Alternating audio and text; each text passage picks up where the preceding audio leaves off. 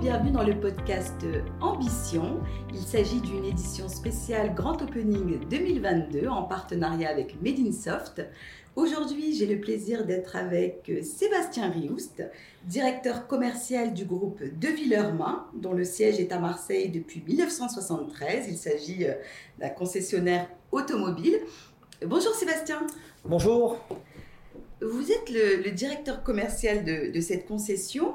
Comment se porte votre activité, votre business euh, à cette rentrée et comment vous l'anticipez? Alors euh, là, effectivement, vu la conjoncture, avec tout ce qu'on entend dans les mouvements, des différents, euh, de différentes orientations et diverses et variées, effectivement, il a fallu s'adapter puisqu'on se retrouve avec une pénurie euh, en termes d'alimentation de produits. Donc il a fallu s'adapter et réajuster tout cela. Euh, prendre des choix stratégiques au niveau du réassort et au niveau de la distribution. Et il a fallu donc adapter tout cela à toute notre zone de chalandise, puisque nous sommes de Marseille jusqu'à Valence et latéralement de, d'Arles jusqu'à Aix-en-Provence. Et pour cela, euh, encadrer les équipes avec un management plus présent sur le terrain, et notamment avec euh, de l'anticipation au niveau du sourcing pour qu'on puisse avoir euh, des véhicules afin de correspondre à la demande des clients où nous sommes actuellement assez coincés avec la, pénurie des produits et également euh, les différents problèmes que l'on entend suite à la guerre en Ukraine et, tout ce qui s'ensuit. D'accord, alors justement par rapport au contexte géopolitique et, au coût des énergies, hein, que ce soit les énergies, voilà, l'essence, le diesel et autres, est-ce que vous sentez qu'il y a un comportement différent au niveau de, vos clients? Est-ce qu'il y a une évolution par rapport à ça? Oui, tout à fait. On est en pleine mutation. Alors, on est en pleine mutation sur euh, deux grands axes. Le premier axe, ça va être sur les recharges de besoins au niveau des clients.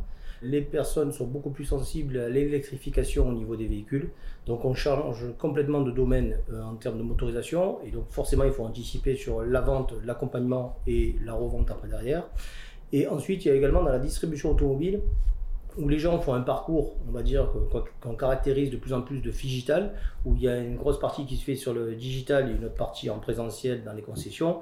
Donc nous, on est obligé de s'adapter à cela et pour pouvoir répondre aux attentes des clients et être en adéquation avec euh, l'environnement du moment, on est obligé de faire un plan de formation et d'accompagnement au niveau des, commerciaux pour être en phase avec, euh, avec les demandes.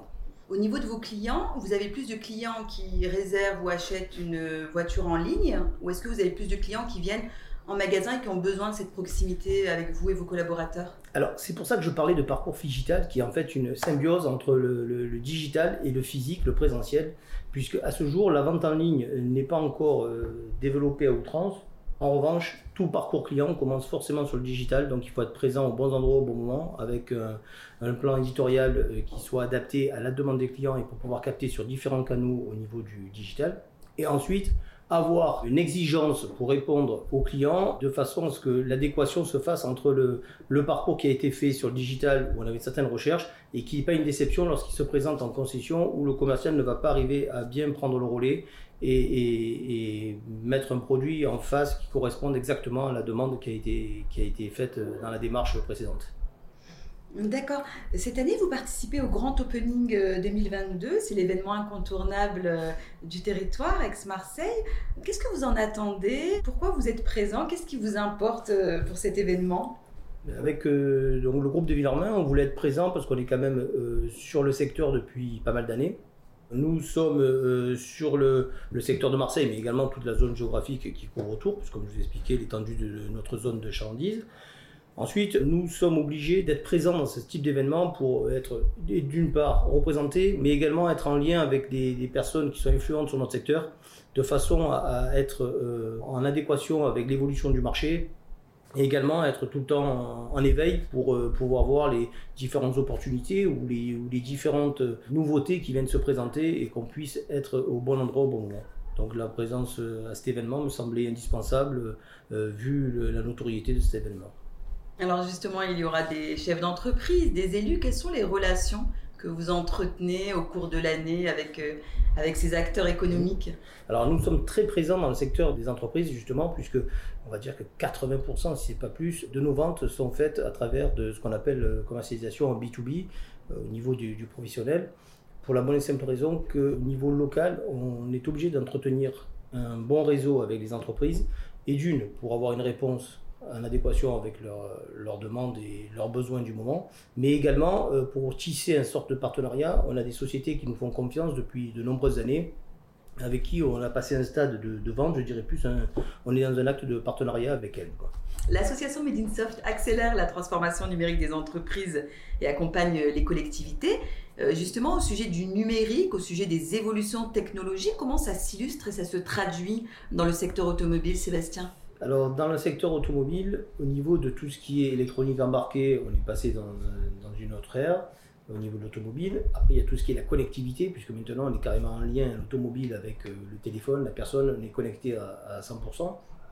Mais au-delà de la connectivité, c'est également un concept de mobilité qui s'est vraiment développé, où on a les informations en temps en heure pour être en lien avec le SAV, pour être en lien avec les informations de notre véhicule, mais également en termes de consommation, où depuis quelque temps, on n'est plus dans un besoin d'acquisition, on n'est plus dans un besoin de, de mobilité, et où la location se développe de plus en plus. Donc on fonctionne en mensualité avec de la mobilité, avec la connectivité, et on est plus sur cet axe-là. C'est d'où, d'où l'importance des changements de comportement et de mutation au niveau des clients et également des forces de vente. Effectivement, j'avais remarqué autour de moi qu'il y avait pas mal de personnes qui euh, procédaient au leasing. Est-ce que vous avez constaté euh, que c'était le cas dans des générations et pas dans d'autres, ce système de leasing? Est-ce que c'est plutôt les nouvelles générations? Alors il y a eu un blocage euh, au début sur les, on va dire, anciennes générations entre guillemets, qui était, qui était sur des habitudes en fait, parce que c'est un peu dur de faire changer les habitudes. Mais sinon, même maintenant, on, finance quasiment, on parle qu'en loyer. Même maintenant, quand vous regardez une publicité, bien souvent, vous voyez le loyer, vous savez quasiment pas le prix de la voiture. C'est mm. parce que vous raisonnez en loyer de, de, de, de, combien va me coûter par mois cette voiture. Et sans être. Il y a aussi un avantage, c'est de ne pas être pied et poing c'est-à-dire qu'arrive un moment où vous avez payé tel loyer, vous voulez repartir sur autre chose vous n'êtes pas là avec un besoin d'acquisition comme on a eu pendant longtemps à dire tant que j'ai pas fini de la payer, je ne revends pas. Alors que là, on est plus dans un système d'utilisation et de mobilité et, ça permet d'avoir cette flexibilité. Parce qu'il y a ce côté loyer qui n'est pas engageant, mais il y a également le côté euh, avoir une adaptabilité au changement de système. C'est-à-dire que là, on voit très bien avec les systèmes de bonus-malus euh, en termes d'écologie, mais on le voit aussi avec le changement de motorisation, ou lorsqu'on s'est engagé sur telle motorisation, est-ce que dans trois ans, on sera toujours dans le cap, on sera toujours dans le, dans le bon système Alors qu'avec la location et option d'achat, ben, l'avantage c'est que vous êtes sur un loyer pendant X temps et à la fin, c'est le concessionnaire ou le constructeur qui s'engage à le reprendre si vous ne souhaitez pas en faire l'acquisition. Donc ça permet d'avoir une certaine liberté et, de, pouvoir être à chaque fois adapté au bon moment, au bon endroit et le bon produit, tout en ayant à chaque fois cette évolution dans la connectivité, dans la flexibilité. Oui, ça vous demande à vous et à votre équipe d'être vraiment agile, en fait, de s'adapter à chaque fois, euh, puisqu'il y a différentes contraintes. Euh. et sinon, au niveau d'une opportunité business pour cette rentrée et pour cette année, vous vous en voyez? Ah oui, il y, a, des opportunités, parce que comme dans tout changement, il y a toujours des opportunités euh, à voir. Là, il y a un, changement de cap où, on part sur l'électrification, où on est soit du 100%, soit à mi-chemin entre un moteur thermique et un moteur électrique, et donc de l'hybride.